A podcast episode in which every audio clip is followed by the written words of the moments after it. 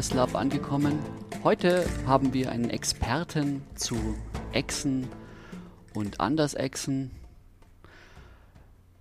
den Flo. Hallo Flo. Und natürlich ist die Alex dabei. Hallo, hallo Alex. Alex äh, hallo Tom. Hallo Tom, äh, hallo Alex. Hallo zusammen. Ja, dann fangen wir doch mal mit meine Lieblingsfrage an. Sag mal, Flo, wie bist du denn eigentlich so zu diesem Hobby LARP gekommen? äh, ja, das war damals nach dem Abitur. Ähm, haben sich ein paar Kumpels zusammengesetzt und gesagt, hey, wir haben da was gehört, das heißt LARP. Und wir machen doch jetzt schon seit vielen, vielen Jahren, machen wir DSA, also Pen and Paper. Wollen wir das nicht mal live ausprobieren? Wir haben uns dann als Springer NSCs angemeldet, was man halt so macht, wenn man keine Ahnung, keinen Fundus und große Hoffnungen hat. Und das hat uns dann irgendwie nicht so sehr vom Hocker gerissen, diese eine Con, sodass dann im Prinzip ein Jahr fast gar nichts war. Und dann hat die Gruppe dann doch wieder mal gefragt, hey, hast du Bock ähm, auf eine Con mitzukommen, NSCs und so weiter und so weiter. Waren auch nur Springerrollen. Und da ich weder IT noch OT der große Kämpfer bin, bin ich mit diesen Rollen nie wirklich warm geworden. Aber durch einen glücklichen Zufall bekam ich dann auf einer dieser Cons mehr oder weniger eine NSC-Festrolle und habe gemerkt, was es bedeutet, auch Rollenspiel live zu machen und nicht nur im Pen and Paper. Und ja, da hatte mich dann das Virus. Ja, so schnell kann es gehen. Das Lab-Virus, wer kennt es nicht? Genau. Und was, was hat dich denn dazu bewogen, jetzt explizit dein Augenmerk auf Echsen oder sagt das Echsenwesen, Lizards, was auch immer? Ähm, was hat da den Ausschlag gegeben für dich? Also explizit. Mhm. Naja, ähm, nachdem wir eben Blut geleckt hatten, was das Spielen angeht, wollten wir uns eine eigene Spielergruppe machen. Was waren wir damals? Acht, neun Leute. Und jeder hat so das getan, was er oder sie konnte. Mhm. Die meisten haben ähm, Waffen gebastelt, Rüstungen gebastelt und ich habe Hintergrund geschrieben. Und ich dachte mir, hey, was machst du? Wir wollen irgendwas Fremdes machen, irgendwas, was es noch nicht gibt. Und da habe ich mir wieder etwas beeinflusst vom DSA, einen exischen Hintergrund ausgedacht. Auch wenn alle diese Charaktere, die wir uns zu dem Zeitpunkt quasi dann überlegt hatten, Menschen waren, aber sie sind eben mit diesem exischen Hintergrund aufgewachsen. Also niemand hatte Bock, sich irgendwie groß zur Echse zu machen oder sich ewig zu schminken.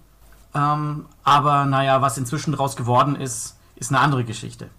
Wie kann ich mir so einen exischen Hintergrund vorstellen? Ich bin jetzt mit DSA nicht so ganz vertraut. Was hatte dich da oder euch als Gruppe dran fasziniert, als Menschen zu sagen, hey, wir haben jetzt keinen Menschenhintergrund, sondern das sind jetzt äh, aus dem Echsen-Universum da?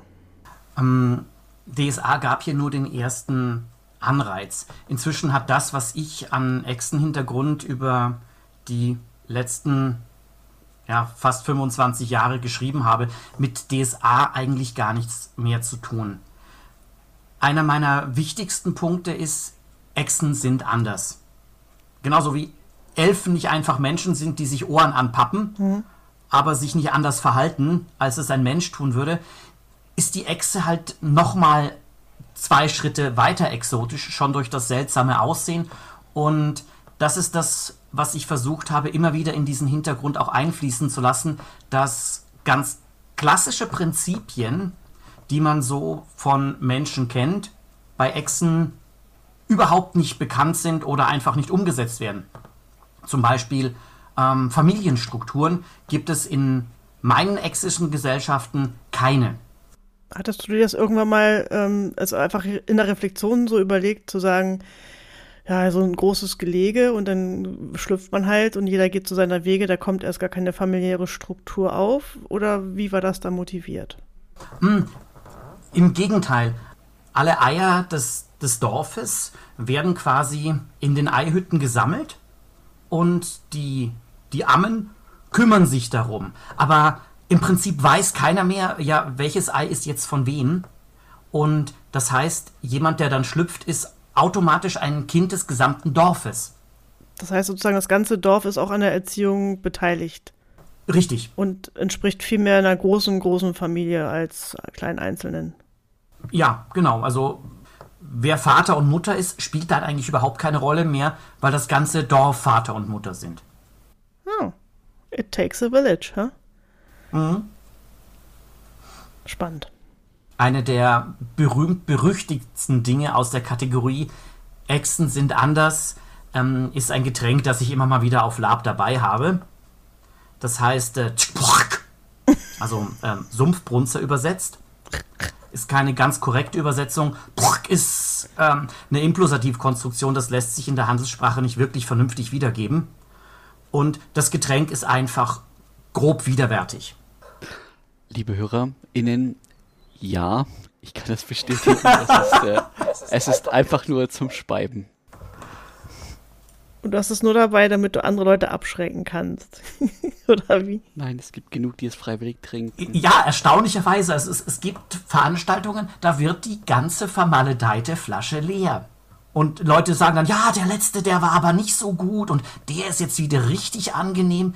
Ja, ich, ich finde es sehr, sehr spannend, dass bevor das Sumpfaroma kommt, man wirklich den Kümmel rausschmeckt und solche Sachen. Kommen wir doch mal zur Sprache. Du sagst Handelssprache und ähm, die exische Sprache. Hast du dir die ausgedacht? Ähm, gibt es 180.000 Fälle? Ähm, wie ist das?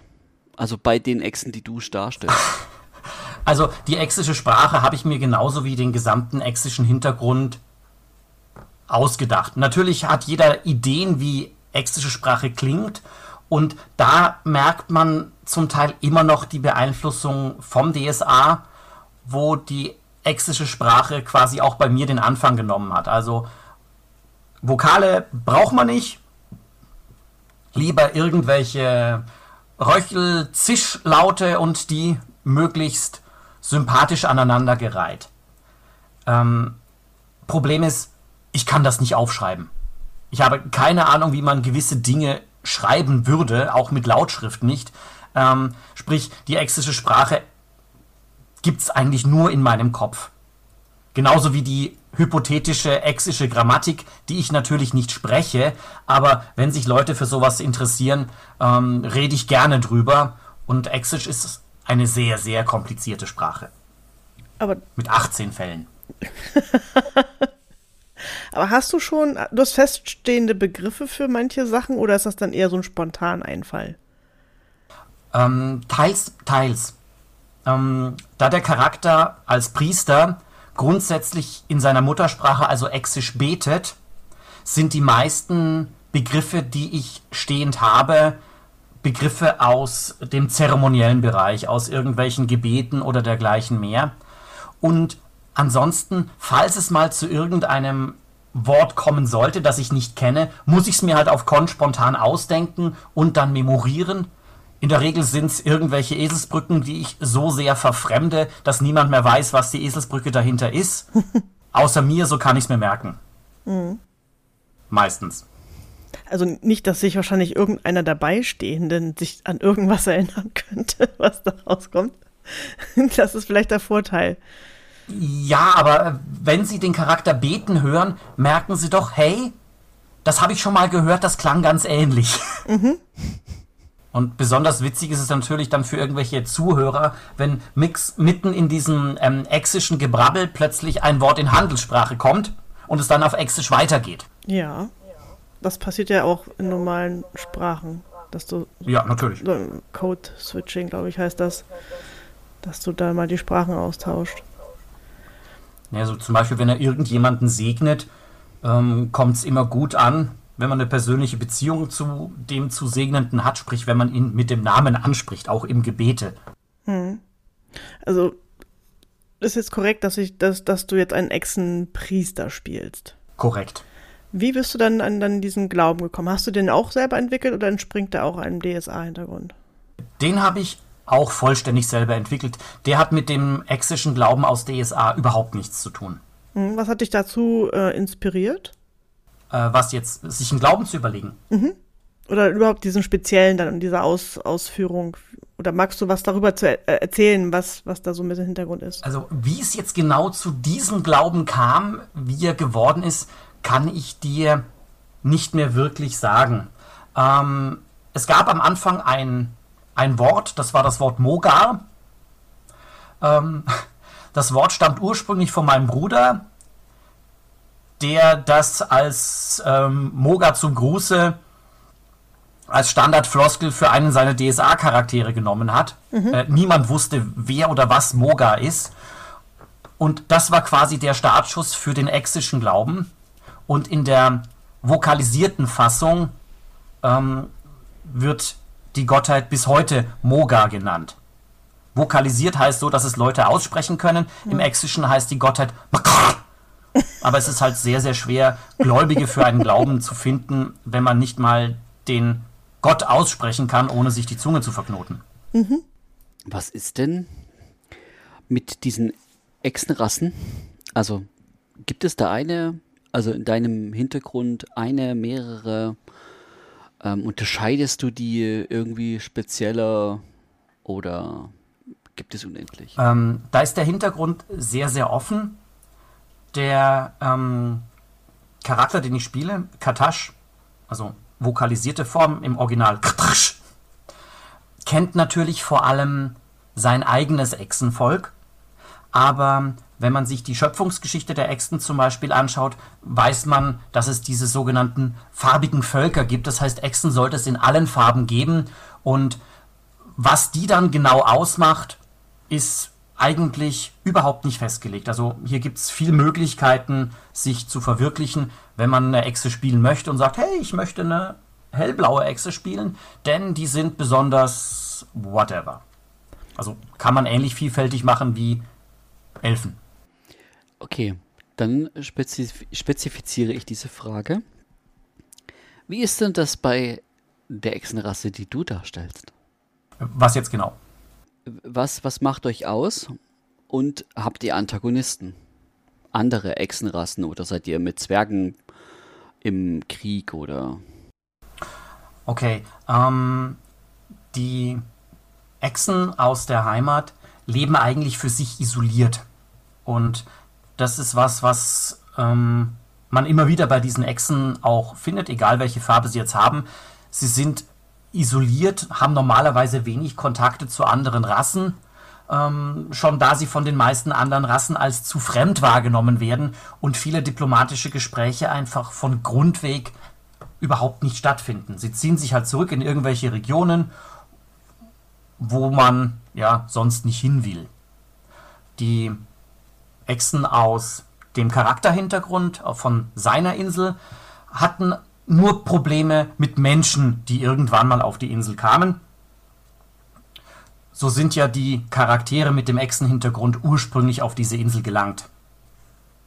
Aber ansonsten ist die Echse an und für sich relativ friedlich in der Grundstimmung, außer es geht um Dinge, die ihr ja gegen das Naturell, gegen den Glauben und dergleichen gehen. Kannst du da ein Beispiel nennen?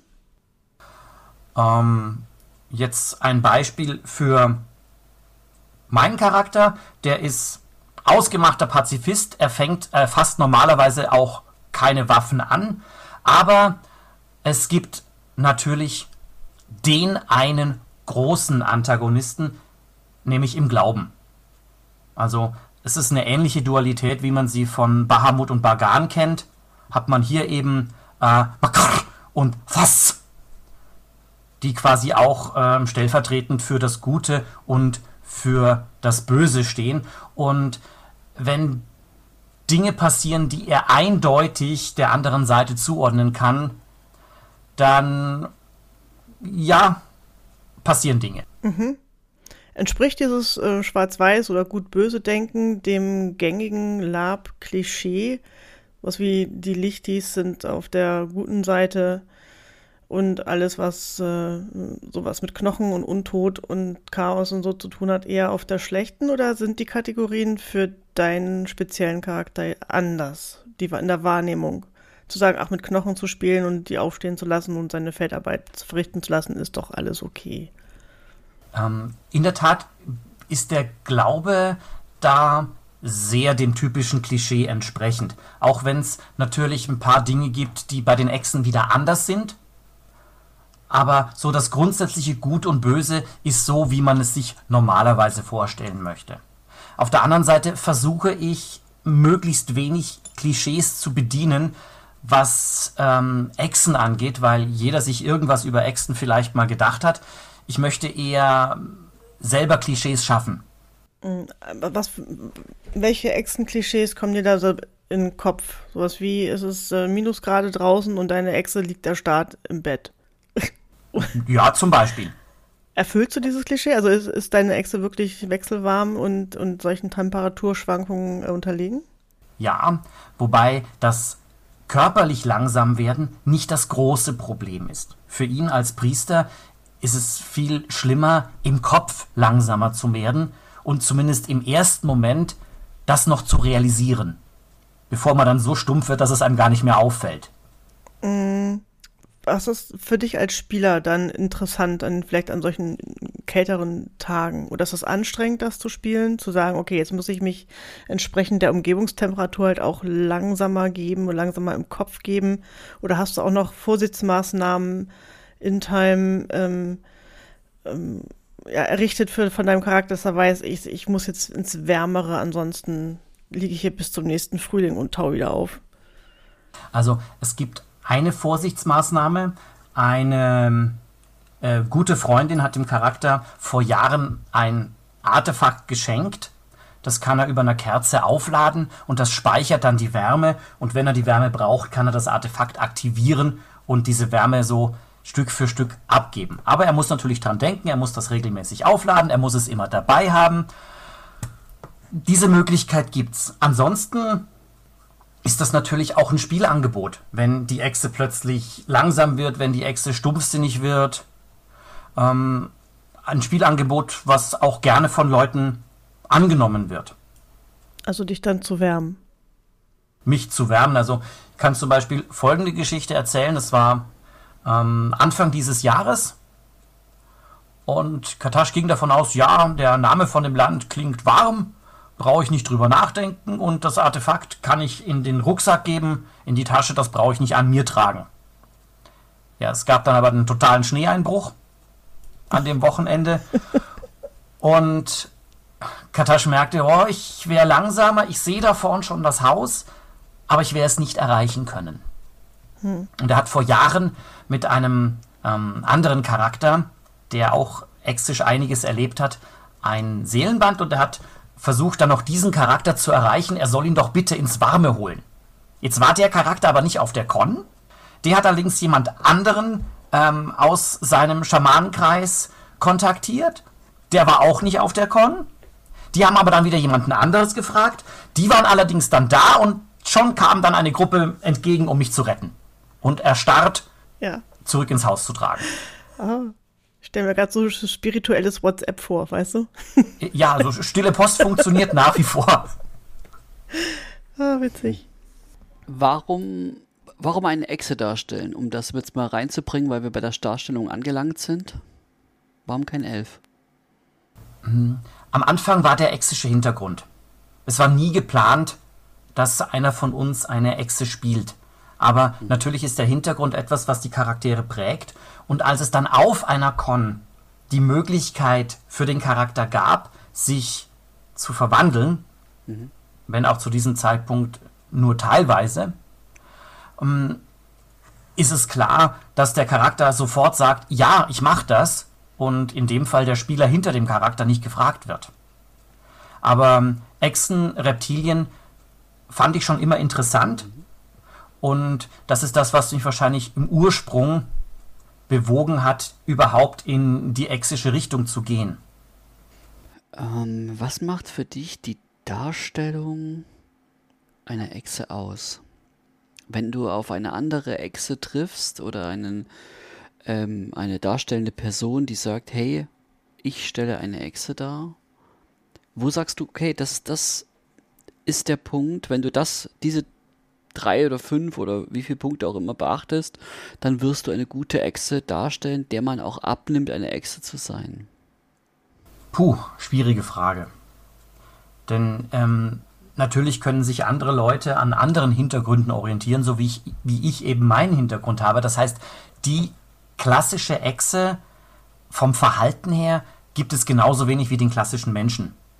Aber sie muss, und das halte ich für das Wichtigste, sie muss in gewisser Weise fremd sein. Und jetzt nicht nur vom Aussehen her, sondern auch in irgendwelchen, es können ganz, ganz kleine, unwichtige Details sein, aber dass es irgendwelche Dinge gibt, wo man dann plötzlich drüber fällt, wo man sich wundert und wo man merkt, okay, das ist kein Mensch, der in einen Farbtopf gefallen ist, das ist jemand, der aus einer, ja, völlig anderen, ja, Umgebung stammt.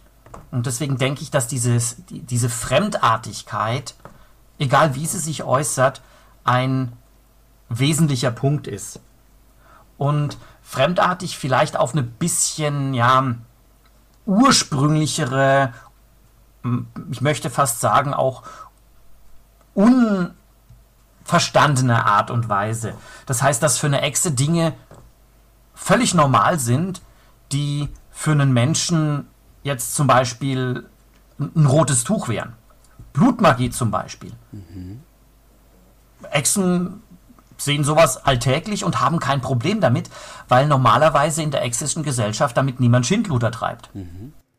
Okay.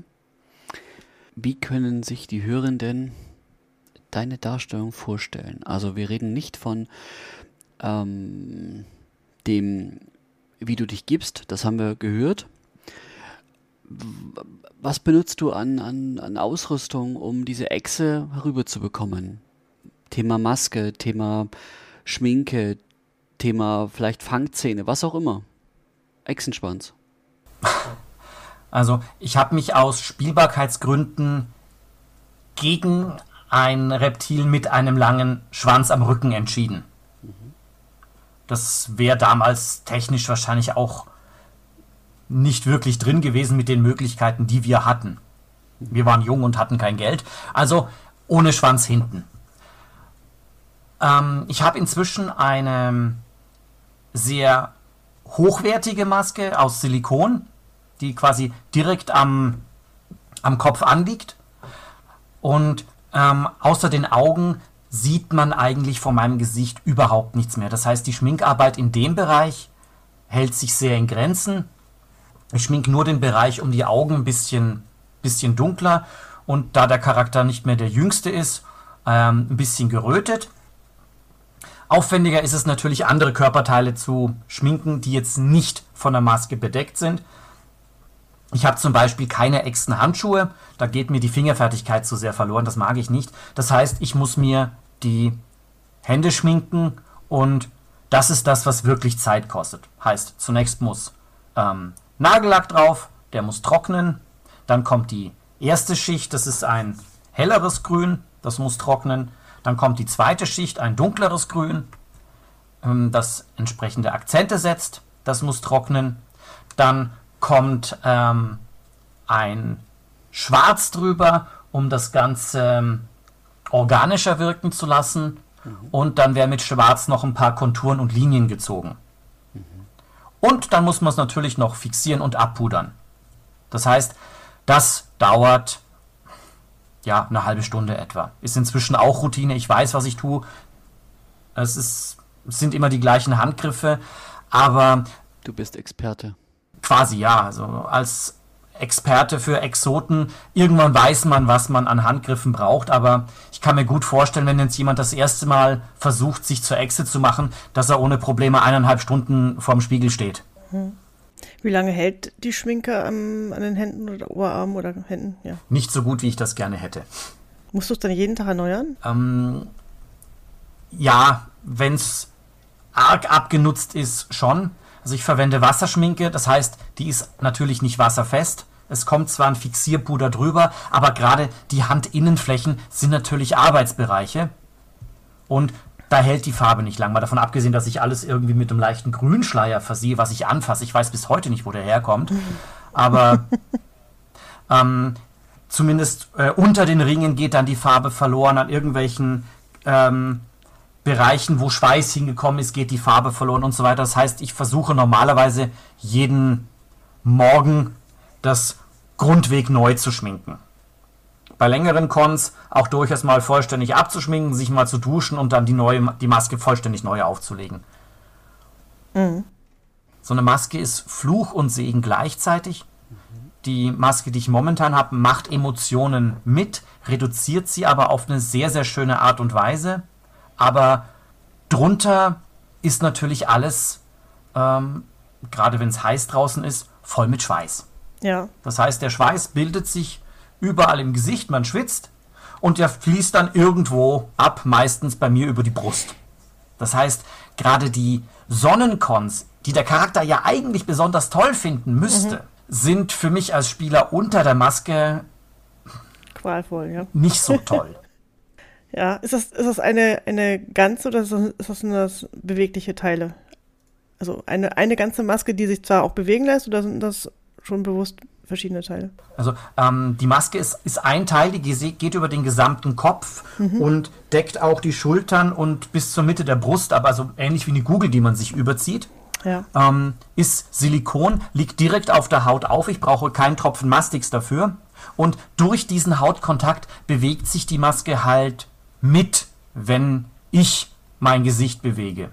Man muss ja, Mimik übertreiben, dass die Maske was tut, aber Emotionen wie Freude und Angst kann man mit ein bisschen Erfahrung durchaus im Gesicht des Charakters ablesen.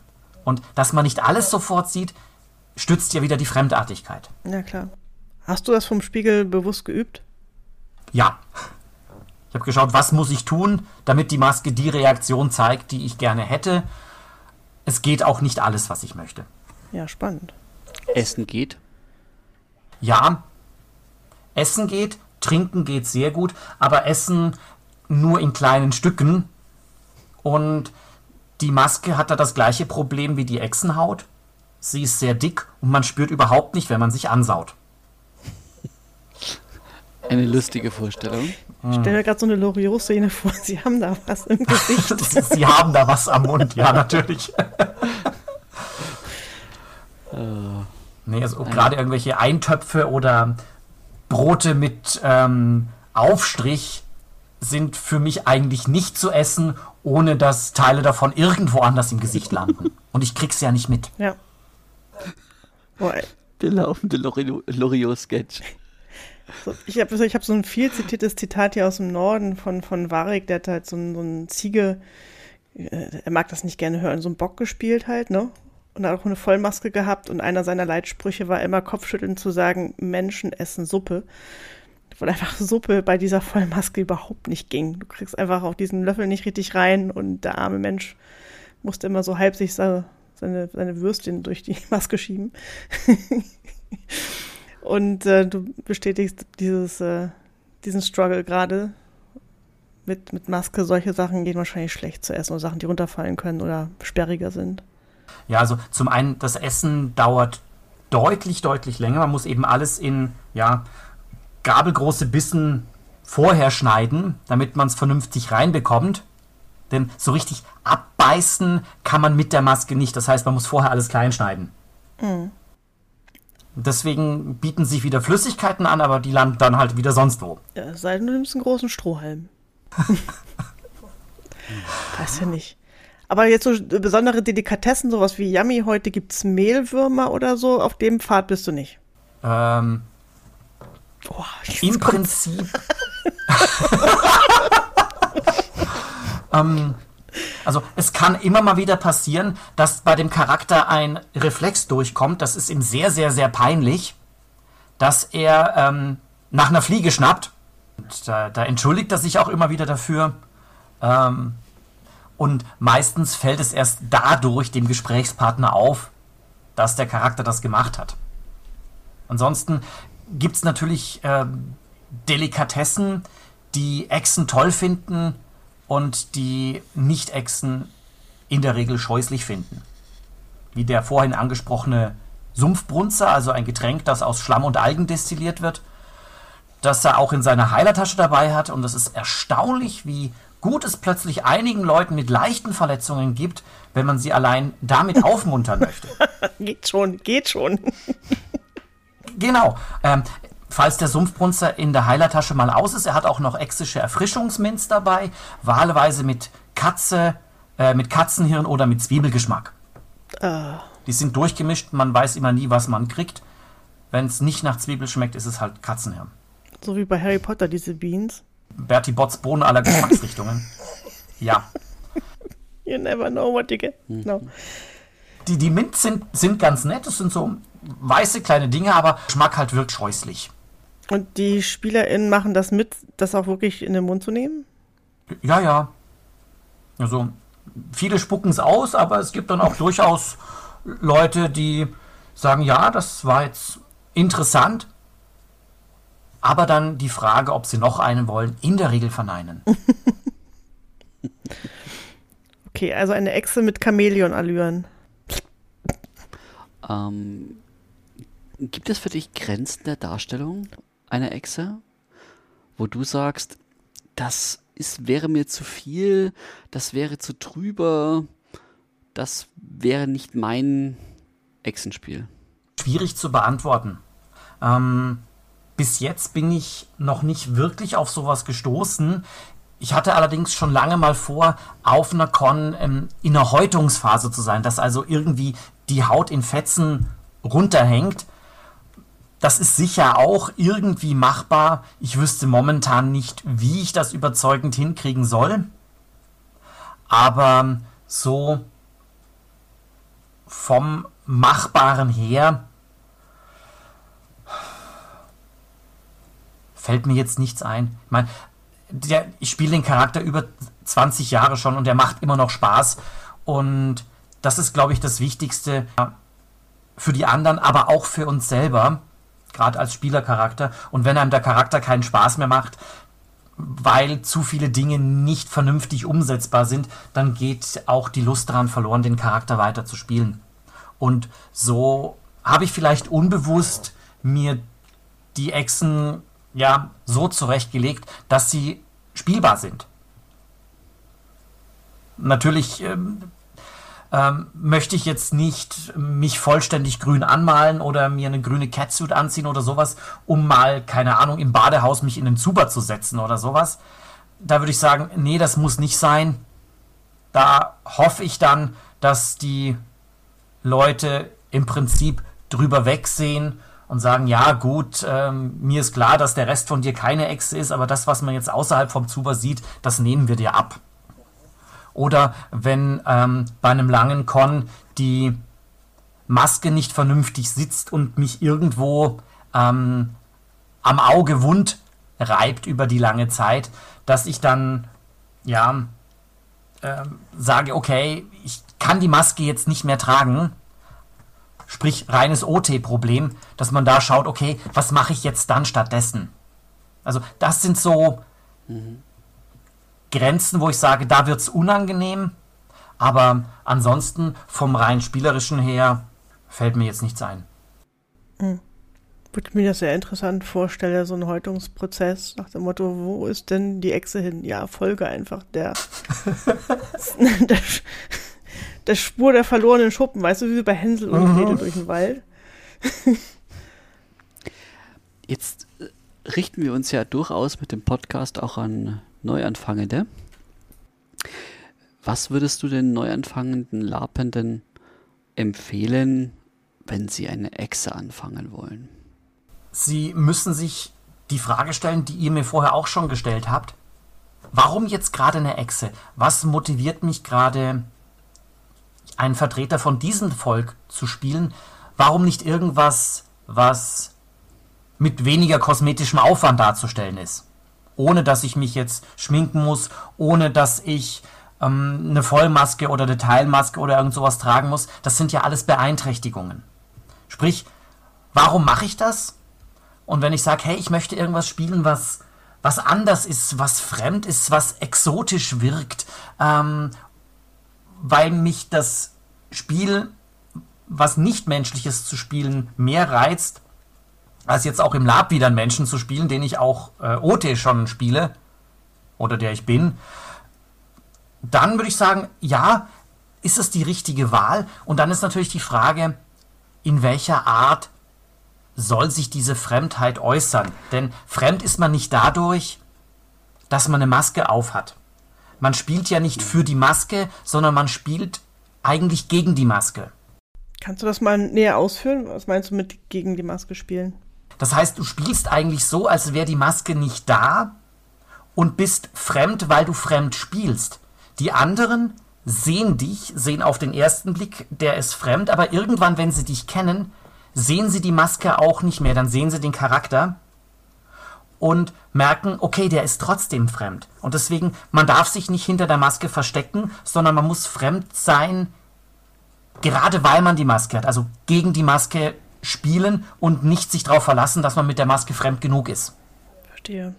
Hast du vielleicht so ein, zwei Gedanken oder auch drei oder vier, die sich neu spielende Echsen machen sollten, um eine Echse gut darstellen zu können? Also außer warum Echse? Ähm, natürlich, wo soll denn die Echse herkommen? Also im Prinzip gibt es Echsen überall, nicht nur da, wo der Charakter jetzt herkommt oder wo der Charakter im Laufe seiner Zeit in der Welt schon irgendwelche Echsen-Enklaven angesiedelt hat.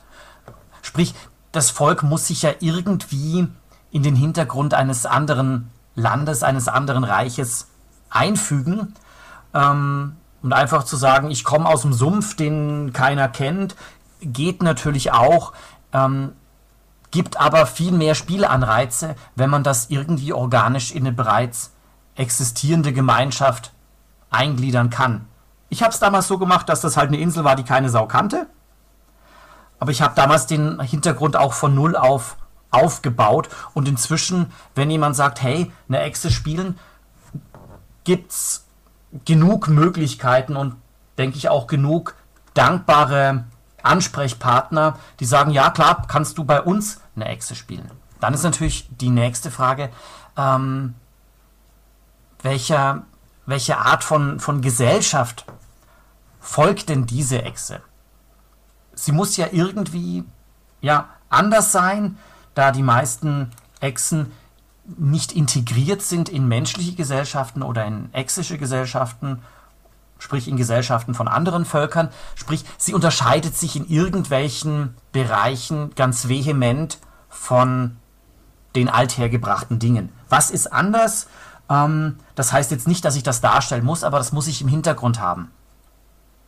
Also so einen Hintergrund zu haben, ist wichtig, denn was ich durch die langen Jahre weiß, die Leute fragen. Die wollen das wissen, die wollen jenes wissen. Ja, was bist du? Wer bist du? Wie alt bist du? Ähm, wo kommst du her? Die stellen einem Fragen, die sie einem anderen Menschen nie stellen würden. Und da muss man natürlich im Vorfeld sich schon Gedanken gemacht haben. Und diese Vorarbeit halte ich für ganz, ganz wichtig, wenn man einen exischen Charakter spielen möchte äh, belohnst dann natürlich auch, dass durch diese ja, Andersartigkeit ganz automatisch Spielangebote an alle anderen Spielerinnen und Spieler gegeben werden. Mhm. Hm. Um, ansonsten ist auch wichtig, wie möchte ich die Echse jetzt von der Maske darstellen? Ich meine, so eine Silikonmaske, wie ich sie trage, ist jetzt für jemand, der neu mit dem Charakter anfangen möchte, vielleicht nicht die richtige Wahl. Die kostet ungefähr so viel wie ein Kettenhemd. Und nur um mal ein Charakterkonzept auszuprobieren, möchte man nicht mehrere hundert Euro auf den Tisch hauen. Das heißt, da gibt es leichtere, preiswertere Alternativen, was weiß ich, eine Echsennase zum Ankleben. Ähm, ich habe auf einer Con vor vielen, vielen Jahren mal ähm, Echsen gesehen, die hatten so ähm, grün angesprühte ähm, Gesichtsmasken. Heute würde man FFP2 sagen so die man ähm, als Staubschutz bei irgendwelchen Arbeiten im Bau zum Beispiel trägt, die haben die grün angemalt und dazu das Gesicht grün. Das sind absolute Low-Budget-Masken. Äh, und das ist zum Beispiel was, was man ohne Probleme machen kann. Denn, wie schon vorher gesagt, die Fremdartigkeit soll eigentlich auch bestehen, wenn man sich die Maske wegdenkt. Mhm. Ja. Ich glaube, jetzt habe ich einen Faden verloren. Ja, Gut, dann nehme ich den auf. Gibt es eine Möglichkeit oder hättest du oder würdest du den Neuspielenden, die sich bei uns melden und sagen, also der Flo, der hat einen so tollen Hintergrund und der erzählt das so schön. Ich würde gerne eine Echse mit sein oder ich würde das ausprobieren. Gäbe es eine Möglichkeit, dass sie das bei dir mit tun oder sie da dich kontaktieren können? Na klar, also ich, ich würde das absolut großartig finden, mehr Reptiloide auf Con zu treffen. Ähm, das Problem ist, es gibt keinen klassischen Echsen Players Guide. Gut 80 Prozent von dem, was den Hintergrund ausmacht, gibt es nur in meinem Kopf. Das ist nie schriftlich fixiert worden. Mhm. Aber ähm, wer Bock hat, eine Echse zu spielen, kann mich gerne anschreiben. Mhm. Ähm, ich habe eine, eine Echsen-E-Mail-Adresse. Mhm. Äh, gmx.de. Also wie man spricht, K-H-R-R-T-R-S-S-H. oh Mann, Flo, ey. Und da können mich die Leute gerne anschreiben und äh, dann kann ich ähm, ihnen zurückschreiben und wir können auch gerne stundenlange Telefonate führen, wenn sich Leute wirklich für sowas interessieren. Mhm. Aber ich sage es gleich, es ist ein anspruchsvolles Konzept. Es steckt viel eigenes Leid dahinter, Schminke, die nicht hält, Masken, die einem das Atmen erschweren, Masken, die verrutschen, Masken, die man irgendwo braucht, Masken, die dann spontan auf Con einreißen und so weiter und so weiter. Also es gibt viele einfachere Konzepte, aber auf der anderen Seite ist natürlich das Echsenspiel auch besonders reizvoll, weil es, denke ich, eine der Kernkompetenzen des Lab ist.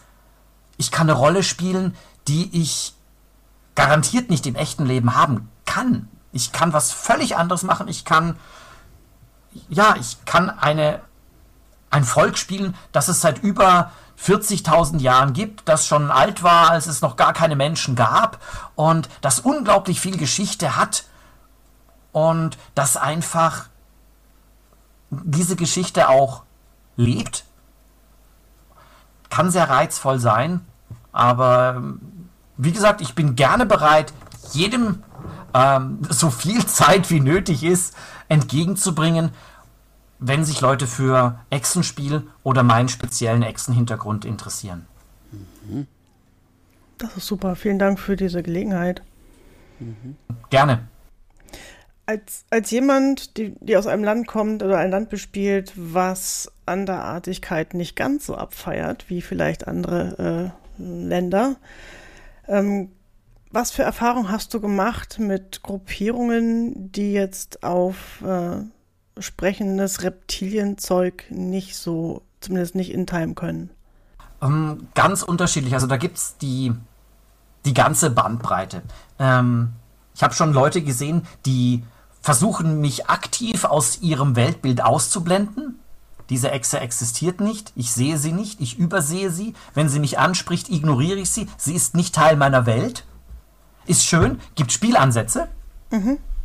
Ähm, dann natürlich die Leute, die am Anfang misstrauisch sind, aber dann doch neugierig sind und mit dem Charakter ins Gespräch kommen und dann irgendwann rausfinden, hey, eigentlich ist der gar kein so schlechter Kerl, mit dem kann man durchaus interessante Gespräche haben, mit dem kann man auch Spaß haben. Ähm, bei vielen bricht das Eis, wenn sie den Charakter zum Beispiel beim Geschichtenerzählen erleben. Ich habe allerdings auch schon offen entgegengebrachte Abscheu und Aggressivität gesehen. Hm. Also sei es Leute, die ähm, vor der Echse auf den Boden spucken, und zwar jedes Mal wieder, wenn sie an ihr vorbeigehen, ähm, oder auch Leute, die dann wirklich mit gezogener Waffe auf ihn losgehen. Hm.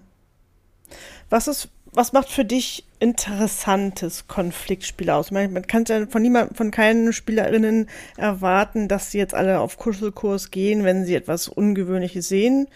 Wir erfüllen ja auch gerne unsere Klischees oder auch Hintergrundklischees, wenn jemand sagt, äh, Orks sind doof oder alles, was auf ne, irgendwelche Tierwesen, zu denen du dann ja auch halb zählst so. Ähm, aber man kann das natürlich auch konstruktiv machen. Was wäre denn so deine Wunschvorstellung für, okay, da hat jetzt jemand wirklich ein Problem mit Andersartigkeit, aber wie wäre das für dich noch interessant, mit dir zu spielen? Ähm, dass es ähm, auf beiden Seiten Änderungen gibt. Also gleich mit der gezogenen Waffe ist durchaus eine Möglichkeit, sofern man dann nicht gleich den Charakter wegschnetzelt. Ich glaube, da ist dann zumindest für einen der beiden der Spielspaß vorbei. Mhm, klar. Ähm, aber so offen oder subtil gezeigtes Misstrauen, Abscheu oder ich einfach blanker Hass in den Augen ähm, kann sehr, sehr schön sein, wenn beide Seiten sich drauf einlassen und wenn das, wenn das für beide Spielangebote gibt und es dann auch vielleicht dazu führt, ähm, dass entweder die eine Seite in ihren Meinungen und Vorurteilen bestätigt wird oder sich die Charaktere irgendwie annähern. Ich habe beides schon erlebt und es ist beides sehr, sehr reizvoll. Mhm. Also nimmst du das jetzt erst in erster Linie nicht persönlich oder nimmst du es als Outtime-Verletzung wahr, wenn jemand garstig zu dir ist? Ähm, nee, normalerweise nicht. Und wenn ich mir nicht sicher bin, frage ich halt kurz mal OT nach, ob das ähm, eine Charaktersache ist. Und bis jetzt war das immer der Fall. Mhm. Gott sei Dank. Ja, meine, wir treffen 100 Leute, die natürlich 100 unterschiedliche Ansichten haben.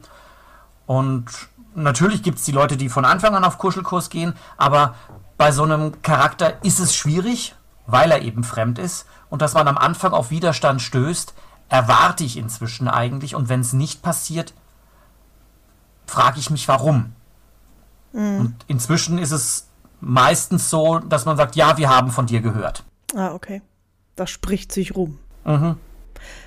Mal die andere Seite, was sind denn für dich schöne, also nicht nur Konflikt, sondern halt auch dann die schönen Momente, wo du sagst, dafür hat es sich total gelohnt, auf, auf diese Convention zu gehen, was wahrscheinlich nicht unbedingt nur plotgebunden ist, sondern auch mit SpielerInnen gebunden ist. Was macht da für dich das schöne Zusammenspiel aus? Mm, das hat jetzt weniger was damit zu tun, dass man, ähm, dass man eine Echse ist oder dass man eine Echse spielt. Denn auch wenn die Fremdartigkeit bleibt, geht das in den Hintergrund. Mhm. Und was im Vordergrund bleibt, ist ein Gespräch. Zum Beispiel. Und als Priester und Seelsorger mag ich tiefsinnige Gespräche. Und wie eben schon gesagt, das hat jetzt weniger damit zu tun, dass der Charakter eine Echse ist, sondern dass er Priester ist. Und ähm, da kann ich eine kleine Anekdote erzählen. Ähm, die exische Sprache unterscheidet nicht zwischen einem Du und einem Ihr. Und ähm, immer mal wieder macht äh, Katasch etwas, was sich der Du-Tisch nennt. Das heißt, wer an diesem Tisch sitzt, ähm, duzt alle und wird von allen geduzt. Das ist ein Du-Tisch.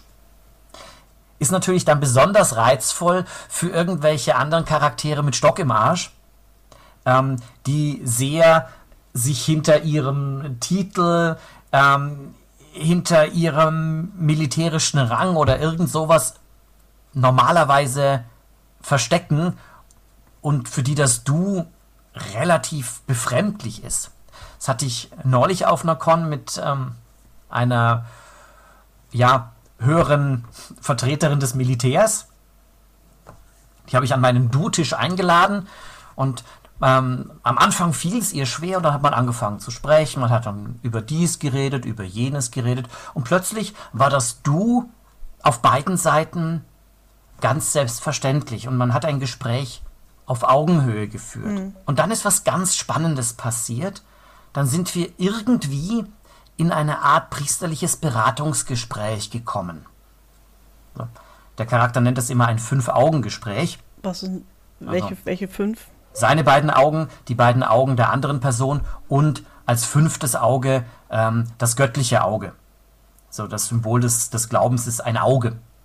Also ein Fünf-Augen-Gespräch. Und ganz plötzlich als wir mit diesem ja, priesterlichen Fünf-Augen-Gespräch angefangen haben, ist sie wieder in das Ihr zurück. Denn plötzlich war das kein Gespräch mehr auf Augenhöhe. Plötzlich war ich nicht jemand am Tisch, plötzlich war ich der Priester und sie die Person, die mit dem Priester reden möchte. Sehr, sehr spannend, völlig unbewusst passiert. Ich habe nachher nachgefragt und ähm, fand ich sehr spannend. Und das sind dann so Momente, wo ich sage, ja, das war schön.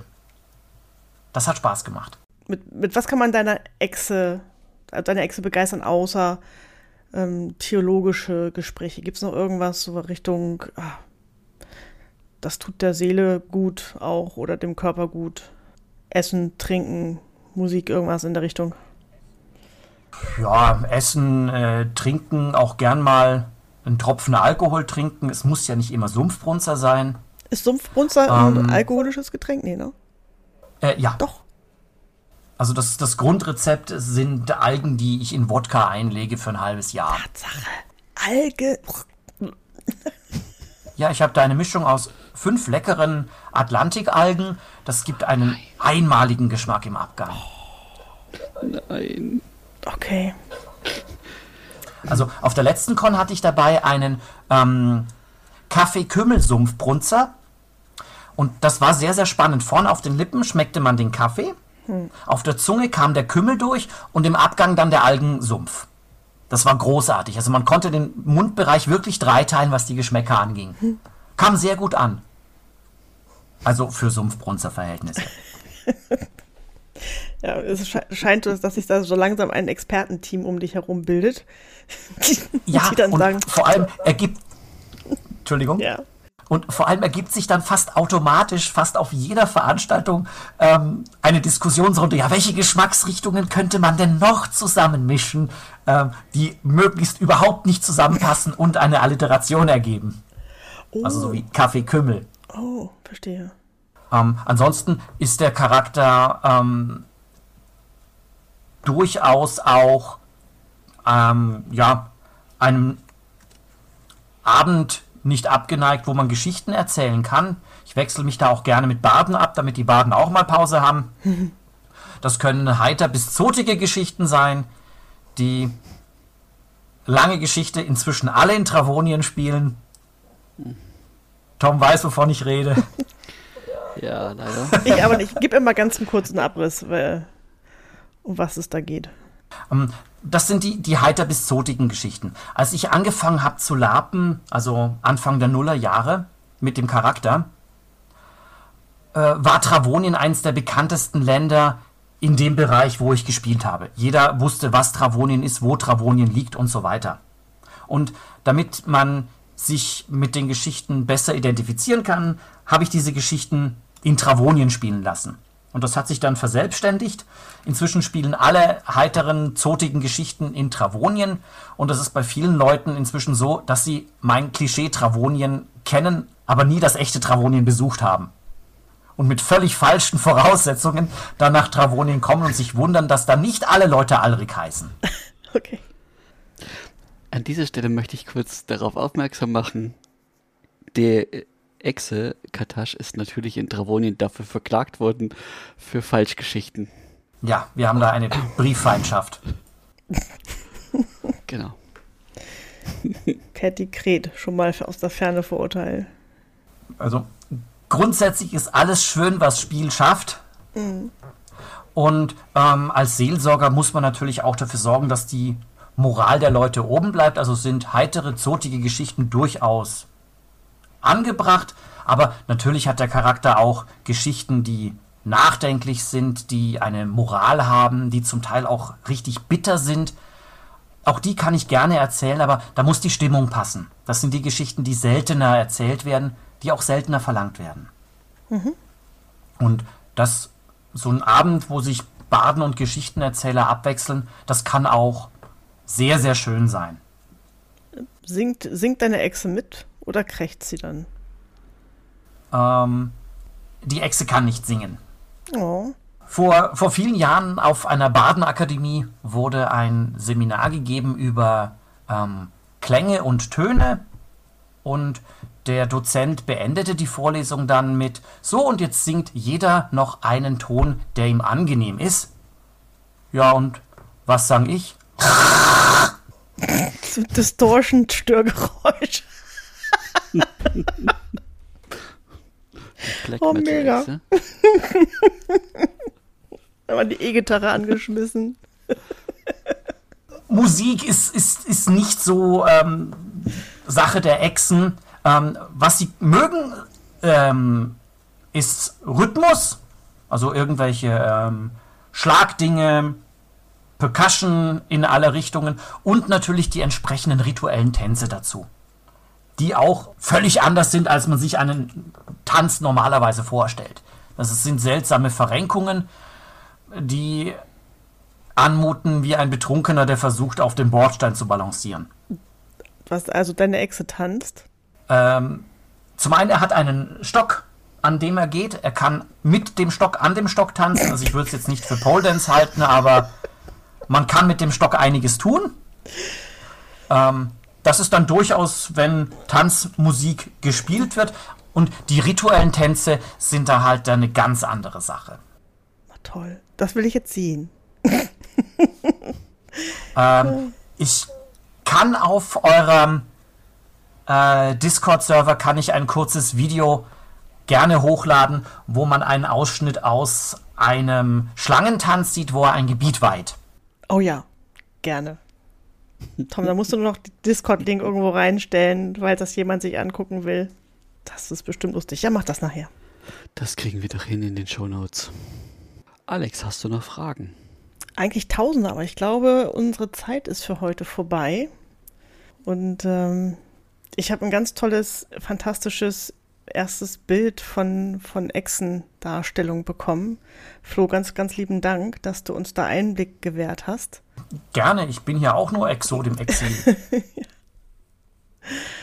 Es gibt keinen Echsenwitz, den ich noch nicht gehört habe. Und ähm, da ist es auch wichtig, dass der Charakter mit den Wölfen heult und lauter ist. Das heißt, wenn die Leute Witze über ja, mit Worten machen, die halt mit Ex anfangen, ja. dass ich immer noch einen mehr habe. Dass der Charakter da nicht beleidigt ist. Also ich kann da sicher das ein oder andere exemplarisch gerne nennen. Gerne. Einer meiner, Liebliche, äh, meiner Lieblinge ist ja äh, Sex mit der Ex. Genau. Ist plötzlich in einem völlig anderen Kontext zu ja. sehen. Oder natürlich der viel zitierte Experte. Mhm. Ähm, oder halt so Dinge, was ist das äh, Lieblingsschwert von Katash? Ja, Excalibur natürlich. Ich hätte gern jetzt ein Soundboard, was nach jedem dieser Witze so einen Tusch einspielt. Badumts. das zu unterstreichen.